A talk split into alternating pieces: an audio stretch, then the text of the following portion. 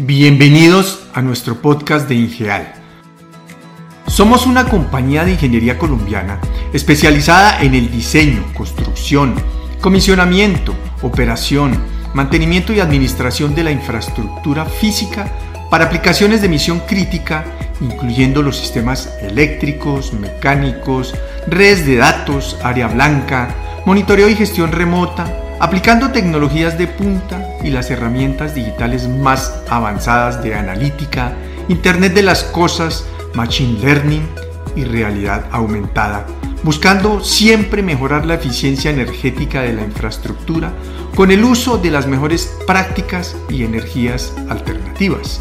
Soy Gerardo Alfonso, ingeniero eléctrico de la Universidad de los Andes con más de 30 años de experiencia. En este podcast exploraremos aspectos claves para la operación y mantenimiento de su infraestructura física para que usted minimice los errores en compañía de expertos de talla mundial.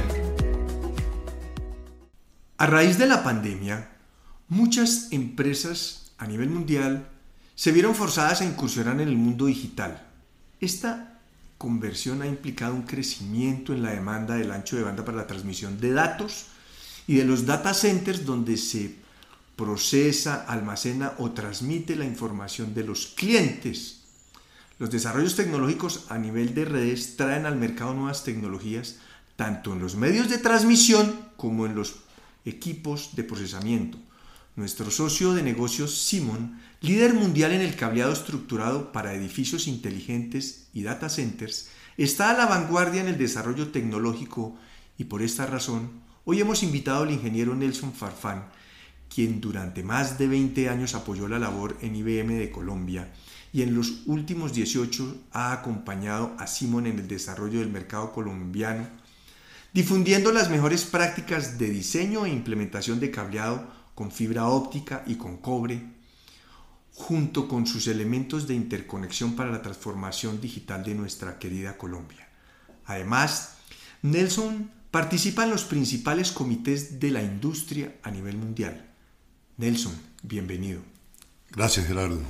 Mi impresión es que el mundo digital está ávido de más ancho de banda, por lo que necesitamos medios físicos capaces de transportar más datos y a mayor velocidad.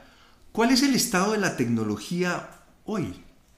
Bueno, en este momento realmente nos damos cuenta que los eventos que han sucedido han hecho que todo el mundo comience a generar más y más datos y esos datos deben ser procesados en alguna parte.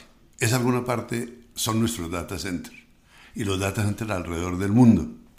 Ese cambio tan tremendo ha sido eh, más dirigido por tres disparadores, digo yo así, eh, como viendo de dónde viene eh, ese requerimiento de ancho de banda. Uno de los primeros, increíble, pero es la parte de adición al Power over Ethernet de más potencia, el poder manejar más elementos, más aditamentos en cuanto a lo que es electrónica que van a tener que manejarse en el centro de cómputo con los datos que generan. Esa generación de datos que ya me permiten manejar, por ejemplo, los proyectores, en la parte de televisión de 120 pulgadas manejada por Power over Ethernet, o sea, la potencia llevada por el mismo cable de datos.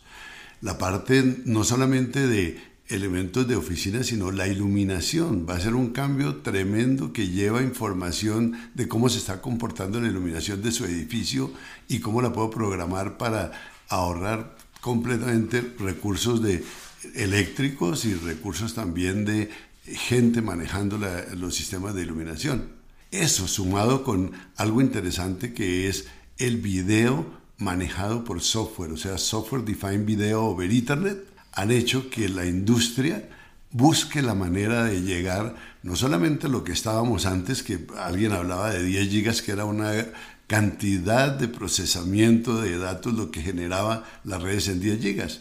Hoy de 10 gigas pasaron a 100, 200 y estamos en 400 gigabit por segundo. 400 mil millones de pulsos en un segundo sin una sola equivocación. Eso requiere de centros de cómputo que tengan una confiabilidad de mayor nivel a lo que estábamos haciendo antes. de sistemas físicos de transmisión en los que ya no puede haber una equivocación por un ruido electromagnético, de fibras ópticas de más alta calidad que no solamente lleven 10 gigas como llevaban hace 5 o 6 años, sino que ahora por un par de fibras se están manejando 100 gigabit y si tengo 8 pares de estos, pues entonces me, está, me puede manejar fácilmente los 800 gigas que se está proponiendo ahora.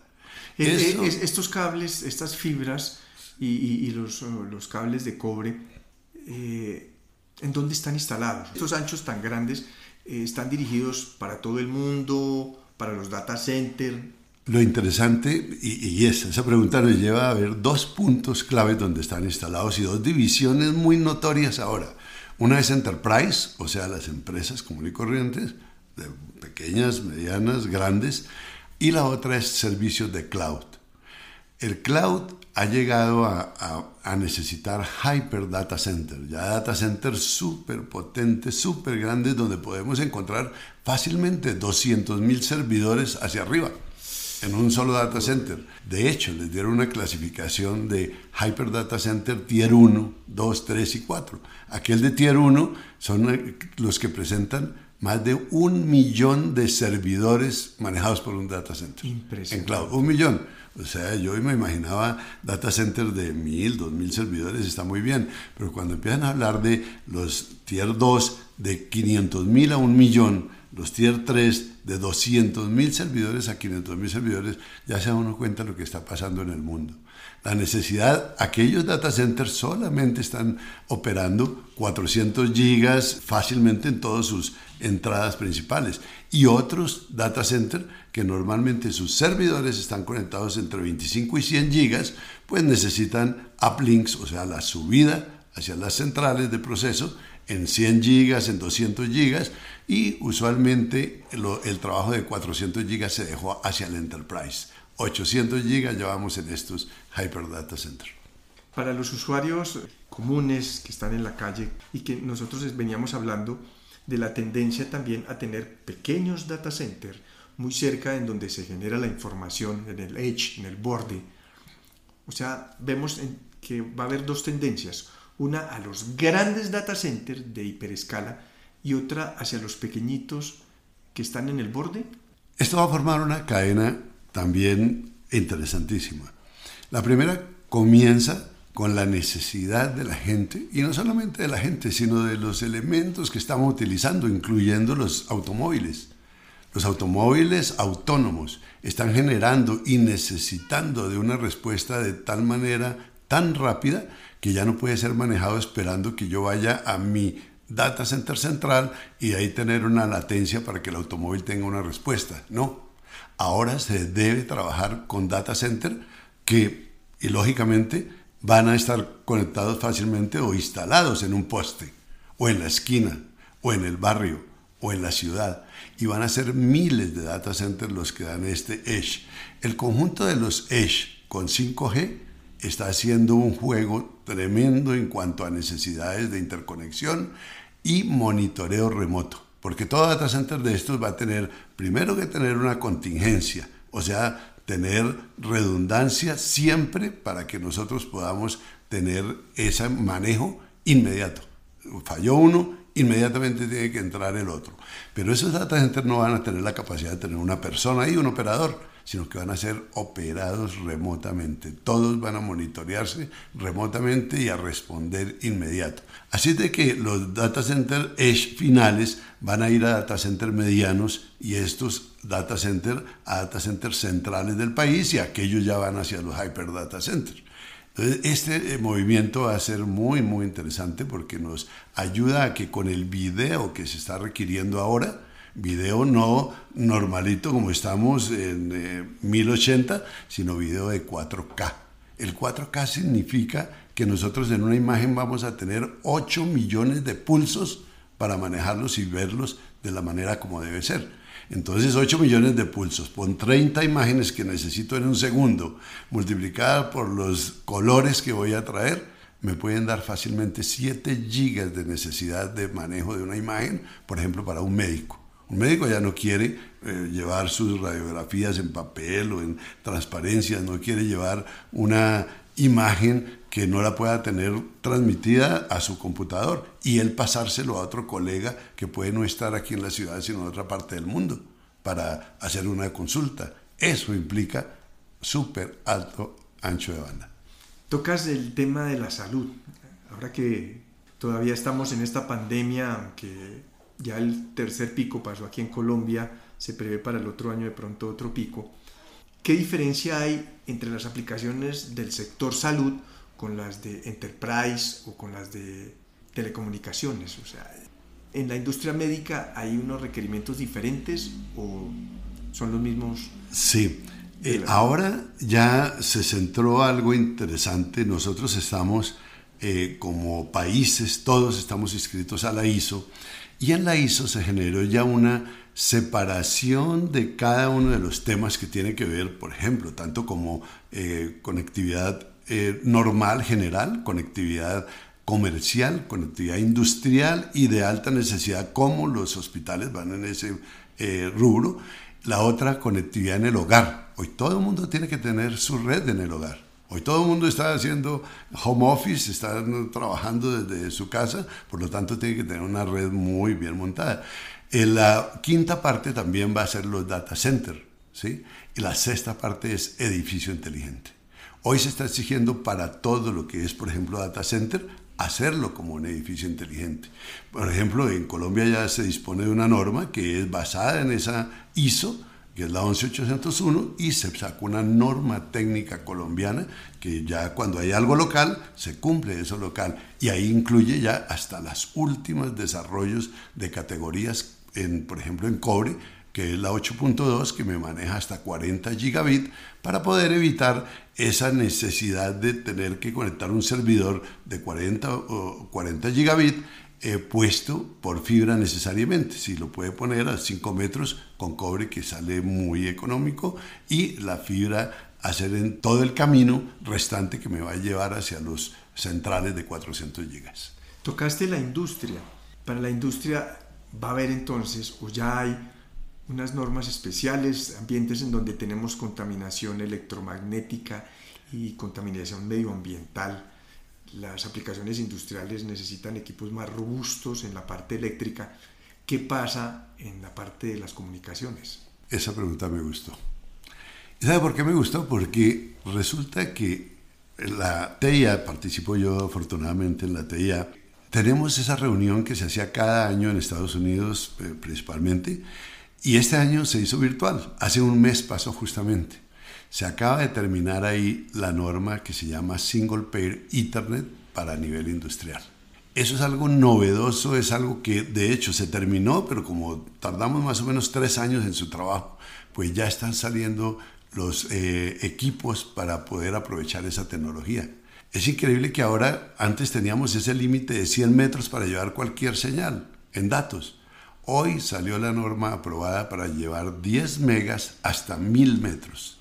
Y 1000 metros que yo la puedo tomar en escalas y en, poner 10 aparatos, 10 sensores, 10 eh, transductores, 10 eh, medidores de maquinaria eh, puestos en una misma red de 1000 metros.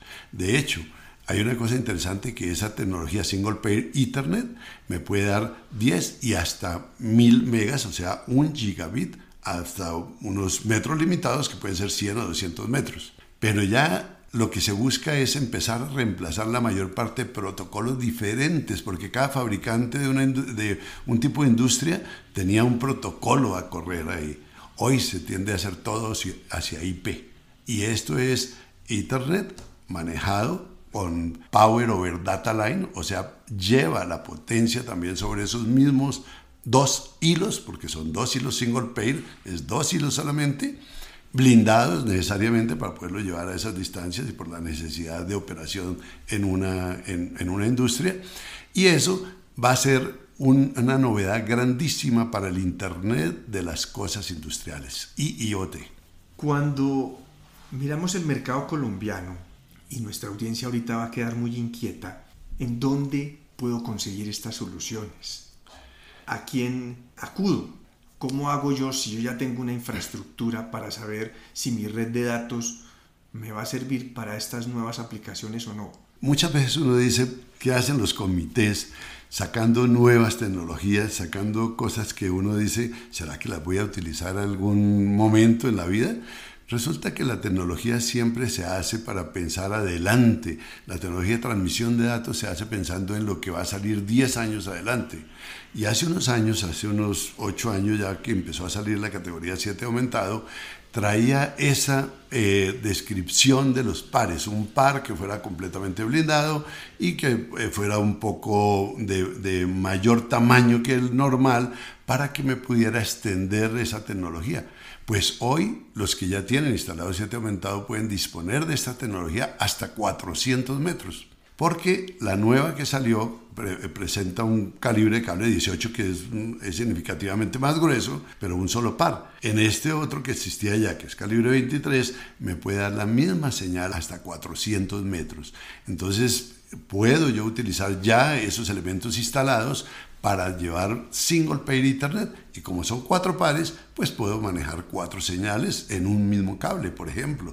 Podría tener video en una cámara, tenía, podría tener su sensor de, de, control de acceso o podría tener el magneto conectado. ¿Por qué el magneto? Porque ya puedo ponerle hasta 90 vatios por un eh, cable de cuatro pares. Entonces puedo tener un magneto que me consume en el mayor de los casos 10 vatios o cualquier eh, potencia menor que me la puede manejar. Entonces ya se está disponiendo de esto, pero también hay cables y conectores nuevos que están saliendo ya aprobados y que se empezaron a construir para esta tecnología Single Pair Internet y se está montando ya en varios países. ¿Qué recomendación le haces a nuestra audiencia para validar el estado de su red de datos? Mire que ahora se está necesitando hacer eso. Hay que hacer un assessment, o sea, una evaluación, una auditoría de cómo está mi red si va a cumplir con lo que yo necesito conectar mañana o si tengo que hacer algún programa de desarrollo y de cambio de estas redes. Porque las redes normalmente se construyen por cableado básico que está hecho para soportar 10 o 15 años. Es, ese es lo que se toma de parámetro cuando se desarrolla. Pero la gente, sobre todo en nuestros países, tendemos a sacarle el jugo hasta que ya no dé más y así tenemos cableados de 25 años que dicen, no, ese me trabaja todavía y saquémosle el máximo. Y yo lo veo razonable, pero en un punto llega a donde tiene que cambiar necesariamente porque si no está gastando los recursos que, que invirtió en tecnología nueva porque no tiene por dónde pasar con confiabilidad esos datos. Entonces ya esos estudios están haciendo justamente lo que estamos trabajando desde Simon con todos nuestros integradores, como es el caso de IGEAL, estamos haciendo esos programas que lo llamamos auditorías, eh, realmente se llama Data Center Cabling Audit, nivel mundial que se llamó, pero lo estamos haciendo de tal manera que nuestros usuarios, los que pueden disponer de nuestra tecnología ya instalada de Simon, tienen esa ventaja de que vamos y en una auditoría miramos cómo están comportándose todos los cables, qué tienen, hacia dónde debe ir y qué es lo mejor para evitar caídas del data center, porque es increíble, pero una caída de un data center se puede dar por bloqueo, justamente el cable malo el cable que tiene algo de necesidad es el que está en el servidor principal o en el del presidente de la empresa. Pero de ahí no se sale. Entonces, esas auditorías son necesarias y yo pienso que es un buen programa que lo empezamos a hacer en Inglaterra, se dio la idea, pero después aquí en Latinoamérica vimos la necesidad mayor que ellos, pero ellos ya van un poco adelantados y nosotros estamos en ese rumbo. Entonces ahí es un programa muy bueno que se tiene de momento. Nelson, muchísimas gracias por compartir con nuestra audiencia Sí, yo creo que justamente esto, el conocimiento de los estándares y, el poder trabajar en, llevar la tecnología, lo tenemos disponible para todos y, gracias de verdad en general porque esta invitación nos ayuda a dar a conocer todo lo nuevo que existe en tecnología y que ya se puede disfrutar realmente aquí con nuestros integradores autorizados. Recuerden visitar nuestra página web www.ingeal.com, seguirnos en nuestras redes sociales y los esperamos en nuestro próximo episodio con un tema que estamos seguros les interesará.